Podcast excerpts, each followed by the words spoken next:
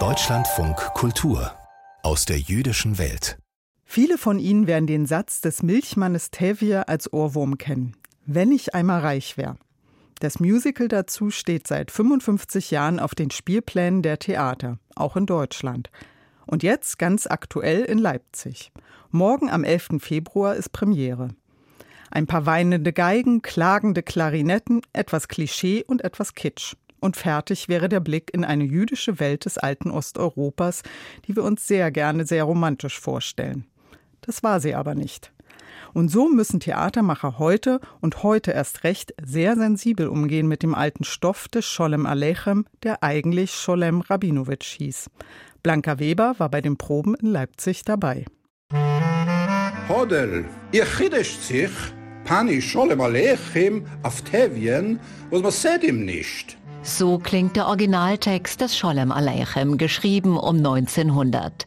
Es sind die Geschichten des Milchmannes Tevye, sein Klagen über kaputte Hufeisen des Pferdes, über die Töchter, die er gut verheiraten möchte und deren Weltbilder er nicht mehr teilt. Und überhaupt, Tevye, der Milchige, der Milchmann, wie es im Original heißt, ist der sympathische, ewig hadernde Mensch aus einem Städtel, wie es Dutzende gab, in der Aschkenase klassischen Welt des Ostjudentums, in Galizien und auch rund um Kiew, wo diese Geschichte spielt. Wieder mal sagt ihr greu geworden, wenn ihr sollt wissen, mit was verzores Armin Either hat den vollständigen Roman nochmals übersetzt. 2016 aus dem Original.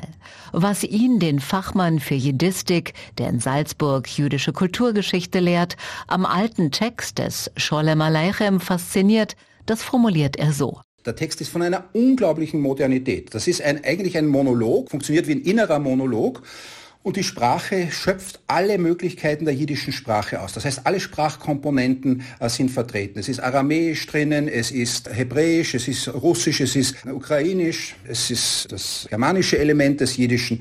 Und das ist auf eine Weise kombiniert, dass man bei der Übersetzung neue Wege gehen muss. Früher, sagt er, wurde er geglättet, manches weggelassen. Heute würde man viel ausführlicher auf den Text schauen, auch auf die zerrissene Sprache und das Spiel damit. Uns ist der Stoff des Tavie durch das Musical Anna Tefka bekannt.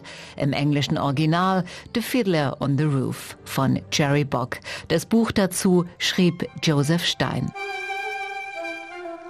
Ein Fiedler auf dem Dach. Und so klang es 1968, als diese Produktion in Deutschland erstmals zu hören war, in Hamburg. Jeder von uns ist ein Fiedler auf dem Dach. Davor wurde das Musical in Amsterdam inszeniert und einer, der damals im Publikum saß, war Karel Spanhack. Dort war das alles drin, diese jüdische Kultur, aber vor allem der jüdische Humor, der sogar in den schlimmsten Phasen Armut und Leid trotzdem immer wieder auftaucht und vorhanden bleibt. Aber auch diese Uraufführung war, so wie wir es heute auch machen, völlig realistisch, aber mit ein Spannungsfeld. Karel Spanak hat deutsche und holländische Wurzeln und bringt jetzt mit einem Team in Leipzig Anna Tefka auf die Bühne. Er ist für das Szenenbild zuständig und möchte alles jenseits seines romantischen Städtels inszenieren. Das ist mit einem Wort gesagt. Tradition.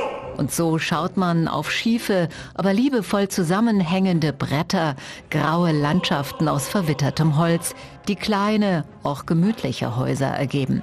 Mal werden sie auf der Bühne gedreht, mal verschoben. Zum Schabbat wird eine große Tafel einfach vor der Hütte aufgebaut.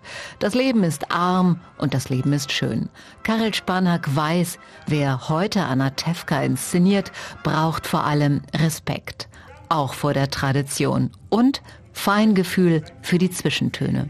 Man spürt einfach, dieses Judentum ist sowohl mit sehr viel Humor behaftet, als auch mit sehr viel Traurigkeit. Und das ist mir geblieben von dieser Uraufführung. Hier in Anatevka haben wir Traditionen für alles. Auf vielen Spielplänen taucht das Musical an deutschen Theatern und Opern auf. Jetzt eben auch in Leipzig an der musikalischen Komödie. Werden Sie fragen, es mit diesen Traditionen angefangen hat.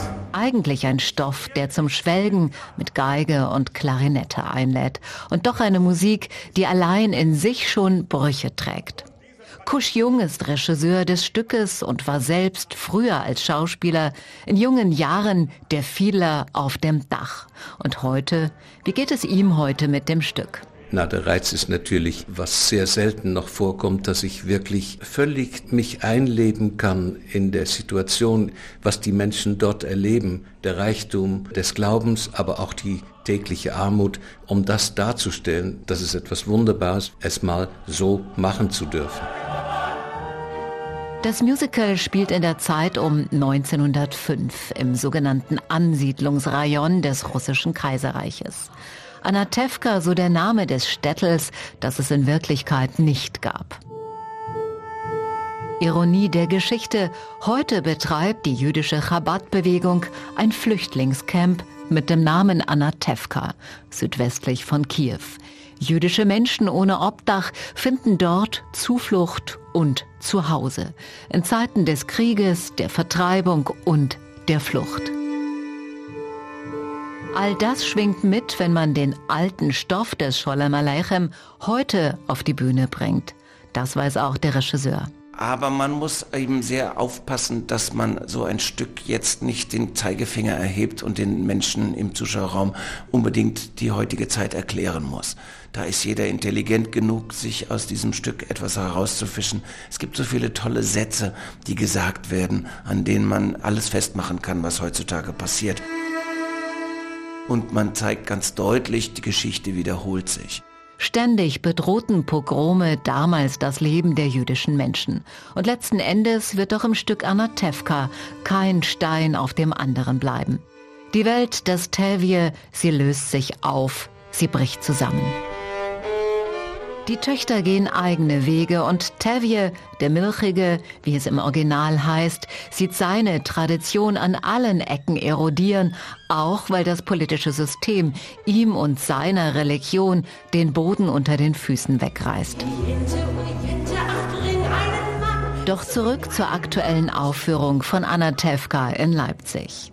Behutsam hat man sich hier dem Erbe genähert, dem Anspruch und den Fragen nach der Tradition der jüdischen und nichtjüdischen heute. Es ist immer der schmale Grat zwischen kultureller Schätzung, kulturellem Erleben und Expansion von der eigenen Kultur und kultureller Aneignung. Und das ist natürlich heikel, das ist ganz gefährlich, das ist mit Recht heikel. Sagt die Germanistin und Dramaturgin des Stückes Kara McKechnie. Wie erzählt man den Stoff, ohne in Kitsch und Klischees zu verfallen? Also ich fürchte mich auch nicht vor diesem Thema, weil da auch ein Selbstbewusstsein zurückgewonnen wird. Das Selbstbewusstsein auch eines jüdischen einfachen Landlebens jenseits einer Postkartenidylle.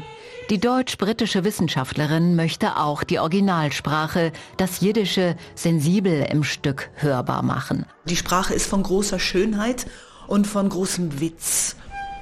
Und trotzdem hatte Scholem Aleichem, der im wahren Leben Scholem Rabinowitsch hieß und auch aus einem kleinen Städtel in der Nähe von Kiew stammte, wenig Erfolg Zeit seines Lebens. Viele Türen blieben ihm verschlossen. Der Milchmann Tevye war sein erfolgreichstes Werk. Und all diese Geschichten haben vermutlich auch viel mit ihm selbst zu tun.